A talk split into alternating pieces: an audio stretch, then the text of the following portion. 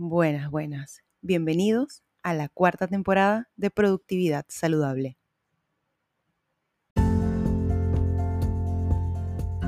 Antes de comenzar les voy a leer un pedacito de mi manifiesto. Está completo en la cuenta de Instagram productividad-saludable.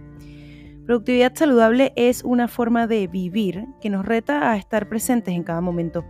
No es para personas obsesionadas con el hacer, Tampoco para aquellas que están pensando en el multitasking o que buscan fórmulas mágicas. Es para quienes buscan un verdadero balance entre lo laboral y lo personal. Para quienes son auténticos en su actuar y quienes buscan disfrutar del descanso. Bienvenidos a esta nueva temporada. Wow, gracias, gracias, gracias, gracias. Eh, gracias por estarme escuchando. Este podcast, esta aventura que empezó en 2021, no puedo creer que sigue avanzando y sigue creciendo. Em, antes de comenzar, les quiero contar que se vienen cosas nuevas, se vienen cositas. Em, este, pronto voy a lanzar esta semana que viene, que entra, voy a lanzar la lista de espera para el programa Encuentra tu foco, un programa que va a tener una duración de 29 días, donde vamos a hablar de hábitos, rituales, meditaciones y revisiones profundas. Voy a tener una o dos invitadas o invitados, no lo sabemos, invitades Em, y en el fondo, este programa pues busca hacer un acompañamiento para que ustedes sean capaces de lograr un cambio, ¿no? Que ustedes sean capaces de, de conectar con, em, con, esa vida que ustedes quieren, ¿no? Que tengan una vida un poco más estratégica y que se mueva hacia eso que ustedes desean. Porque esas cosas que deseamos no llegan solas, hay que trabajarlas. Em, es un programa de acompañamiento, insisto, ustedes saben que yo no vendo herramientas mágicas ni nada por el estilo, que creo que más bien cada una de estas herramientas tenemos que nosotros mismos adaptarlas a nosotros mismos, pues no soy adivina. Así que dicho eso, comencemos. Hoy vengo con un tema que está muy relacionado con el síndrome del impostor, que de hecho es una de las formas también de, llamar al síndrome del impostor, ¿no? Em, recordemos además que el síndrome del impostor no es una, ¿cómo se llama? No es un trastorno mental conocido, sino que más bien es una respuesta emocional que tenemos a ciertas situaciones de la vida, como el éxito profesional, la relación con nuevos proyectos o la transición a una nueva etapa. Nos pasa mucho o a mí me pasa que conozco personas que de repente no están satisfechas con nada. Con lo que hacen no les gusta, nunca es lo suficientemente bueno. Eh, con el restaurante al que fueron a comer, mm, siempre hay un pero para ese restaurante. Con la experiencia de la vida misma, siempre hay un pero. Una de las cosas que a mí por lo menos me ha funcionado muy particularmente, que lo comenté en el episodio de el síndrome del impostor y que lo aprendí mucho en esos dos episodios donde les cuento el viaje a Japón y el viaje a Tailandia, los voy a dejar enlazados en la descripción de este episodio, tiene mucho que ver con, con el estar presente, con encontrar un balance.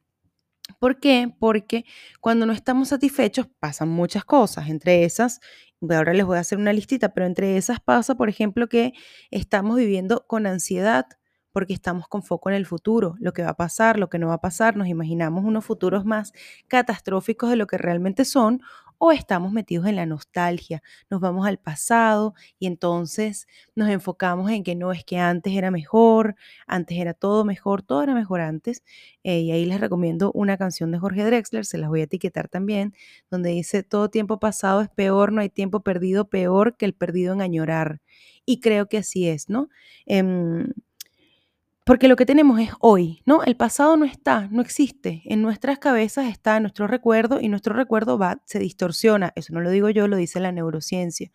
Y el futuro no existe, lo creamos nosotros. ¿Por qué? Porque el futuro no está en un lugar, ¿no? Ese lugar lo vamos haciendo nosotros en el día a día. Temprano tuve una reunión y esa reunión ya no existe. ayer perdí mis lentes y eso ya no existe, los lentes ya están, no los perdí en realidad. Em, Creemos que tenemos que ser perfectos y que debemos ser perfectos y eso termina frustrándonos mucho. Es un tema de la sociedad, ¿no? Em, cuando nosotros sentimos que nada es suficiente y que no estamos satisfechos con absolutamente nada en la vida, puede que estén pasando cinco cosas y las voy a enumerar. Uno, que tenemos expectativas poco realistas. Acá yo recuerdo una amiga mía que amo muchísimo, no voy a decir su nombre, pero la amo mucho, y mi amiga vivía decepcionada de las personas, decepcionada de los proyectos, decepcionada de todo el mundo y era como, ¿cómo no te va a pasar si le estás poniendo demasiada expectativa a esa persona. Tú conociste a alguien y ya ese alguien le pusiste toda esta cantidad de atributos y cualidades que ni siquiera esa persona tiene. O este proyecto crees que te va a generar un impacto que en realidad no lo tienes tampoco. Entonces, digamos, ¿cómo, cómo hacemos nosotros? ¿Qué cosas tenemos que, tener nosotros? Tener expectativas más bajas.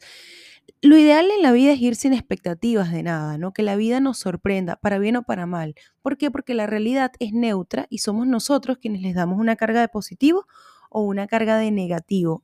Eso hay que entenderlo. ¿Por qué? Porque algo que para mí es, em, no es ni bueno ni malo, para alguien puede ser muy malo y para alguien puede ser muy bueno. Entonces, primera cuestión que hay que dejar de hacer, dejar de vivir con tanta expectativa o tener expectativas poco realistas. Eso también me pasaba a mí. Me acuerdo que recién volviendo un poco más como a la apertura, eh, ya Eduardo y yo estábamos como más confiados para salir, ¿no? Post-COVID. Y, un día dijimos, bueno, tengamos una cita el viernes, como teníamos citas siempre, pero en la casa, era como salgamos a un restaurante, ¿no? Después, no sé, teníamos meses sin salir a comer a un restaurante. Y yo me acuerdo que le puse demasiadas expectativas a la salida y no fue un desastre porque nosotros dos la pasamos muy bien juntos, pero fue como, ah, claro, fue una salida. O sea, yo le había puesto demasiada expectativa. La comida del lugar, que era un lugar nuevo que íbamos a probar, la comida del lugar era una comida de bar cualquiera, o sea, los tragos eran cualquier cosa, eh, hacía más frío del que yo creía que hacía. Y eso porque yo le puse demasiadas expectativas a esta cosita, ¿no? Que era una salida, de salir a comer. La otra, segundo punto, es una comparación, comparación constante con los demás. Todo el tiempo, y esto lo escuché el otro día en un curso con Maite Isa, eh, y ella decía, a veces nosotros tenemos cualidades que para nosotros son demasiado normales, como que no le damos importancia para otro pueden ser demasiado increíbles. Y de hecho un poco así nació productividad saludable. A mí me parecía que era obvio cómo organizarme en el día y que era obvio que todo el mundo tenía esa capacidad. Y con productividad saludable me he dado cuenta que no es así. Entonces, ¿qué pasa? Que efectivamente tendemos a pensar que, eh, que el otro hace las cosas mejor que nosotras. No, pero ya va no es que el otro las hace mejor que nosotras, es que el otro tiene su forma de hacer las cosas y yo tengo mi forma de hacer las cosas. La única comparación válida, entre comillas, es la comparación con nosotros mismos. ¿La Laura de hace 10 años es la misma de hoy? No, nada que ver. Son dos personas completamente distintas. ¿Por qué? Porque hay un crecimiento y una evolución. Si tú sientes que tú hoy eres exactamente igual a como eras hace 10 años, entonces ahí hay que revisar qué está pasando. Entonces, digamos, ese es el tipo de cosas que yo creo que tenemos que que ir viendo, ¿no? Esa comparación que tenemos con, los demás.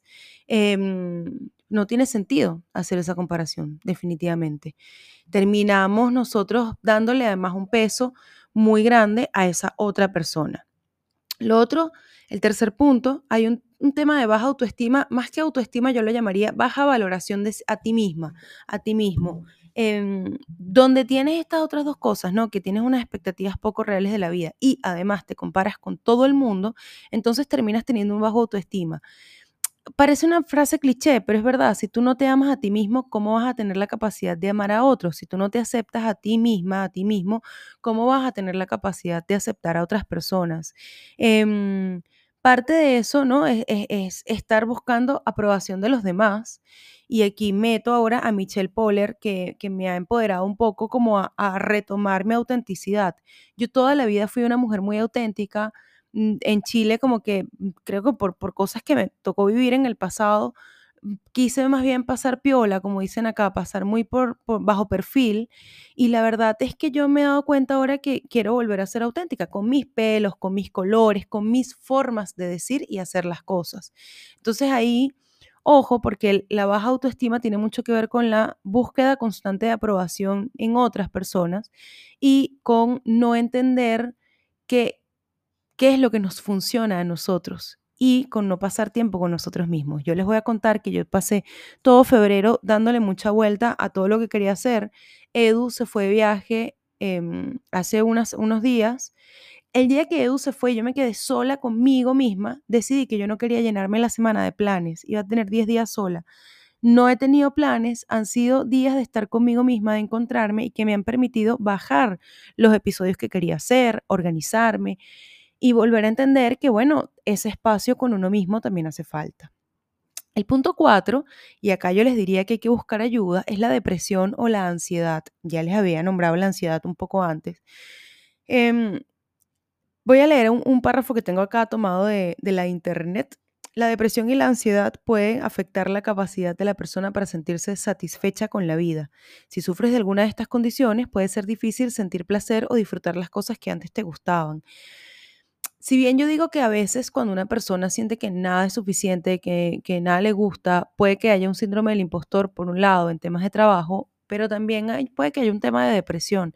La depresión no se ve como estar triste y llorando todo el tiempo. La depresión no se ve eh, necesariamente como algo que te pasó. La depresión también está asociada a cambios hormonales y a cambios y desequilibrios químicos en tu cuerpo. Yo misma no llegué a sufrir de depresión, pero sí llegué a tener una eh, una insatisfacción y una neutralidad preocupante con la vida debido al Hashimoto. A mí, a mí y a muchas personas, la tiroiditis de Hashimoto te baja el autoestima, te baja el ánimo, te, te sientes como deprimida, no tienes ganas de hacer nada en la vida. Entonces, si tú te sientes así, mi recomendación es buscar un terapeuta o una terapeuta y además buscar un endocrino o endocrinóloga. Si estás en Chile o si estás afuera, hay un doctor muy chévere que es mi doctor, que es el doctor Alberto Medina, que es endocrinólogo enfocado mucho en temas de tiroides. Así que bueno, ahí les recomiendo buscar ayuda, ¿no? O con terapeuta. Ustedes saben que yo tengo un equipo médico, mi terapeuta, mi nutricionista, mi endocrino, mi ginecóloga, o sea, y toda esa gente es la que ha hecho que yo hoy haya logrado superar un poco el Hashimoto, aunque mis anticuerpos no digan lo mismo. Lo voy a saber pronto. Em, y por último, y ya con esto termino, este episodio, bueno, terminó saliendo un poco más largo de lo que yo quería, pero no me importa, la falta de propósito o dirección. Eh, se ha puesto muy de moda esta cosa de, ay, ¿cuál es el propósito de tu vida? ¿Cuál es el propósito? No sé qué, y se suele vincular mucho al trabajo, ¿no? No, mi propósito es ser mi propia jefa y, tener, y ayudar a la gente con este proyecto y con esta aplicación. Pero el propósito de la vida es mucho más sencilla, es qué quieres lograr en la vida. Yo me di cuenta hace muchos años que mi propósito era vivir una vida muy tranquila y tiene mucho que ver con que mis primeros 10 años laborales fueron 10 años muy agitados, porque yo trabajaba en política en un país como Venezuela y además estaba viviendo en un país con crisis y... Y conchale, eh, eso hacía que el ritmo de vida fuese muy agitado. Luego llegué a Chile, emigrar, conseguir trabajo, cambiar de trabajo rápido, crecer. Y la pandemia a mí me demostró que lo que yo quiero en la vida es una vida mucho más sencilla y mucho más tranquila. He pensado millones de veces agarrar un avión, irme a vivir a, Cuyagua o a, o a Choroní, que son dos playas en Venezuela, y vivir de la casa, la pesca y la recolección. No lo voy a hacer porque tampoco quiero una vida tan tranquila pero sí quiero una vida con un balance importante y de ahí también nace productividad saludable, de querer encontrar este balance y este propósito, ¿no? Cuando uno tiene un propósito o una dirección, uno sabe a dónde va. Yo recuerdo que la, antes de Ruth, yo tuve una terapeuta en Caracas a la que fui muy pocas veces. Fui, me mandó la mamá de una amiga que, que es una psicoanalista increíble en Venezuela, y Esther me mandó a esta señora porque yo no lograba terminar mi tesis de filosofía, ¿no? Era el, 99% de la gente hace lo mismo, pero en mi caso a ella le preocupaba. Y le preocupaba porque yo soy una persona multipasión.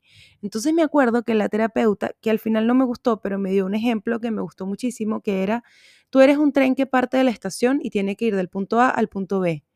Para llegar del punto A al punto B, te paras mil veces y terminas en el punto Z. Eso puede ser muy bueno o puede ser muy malo.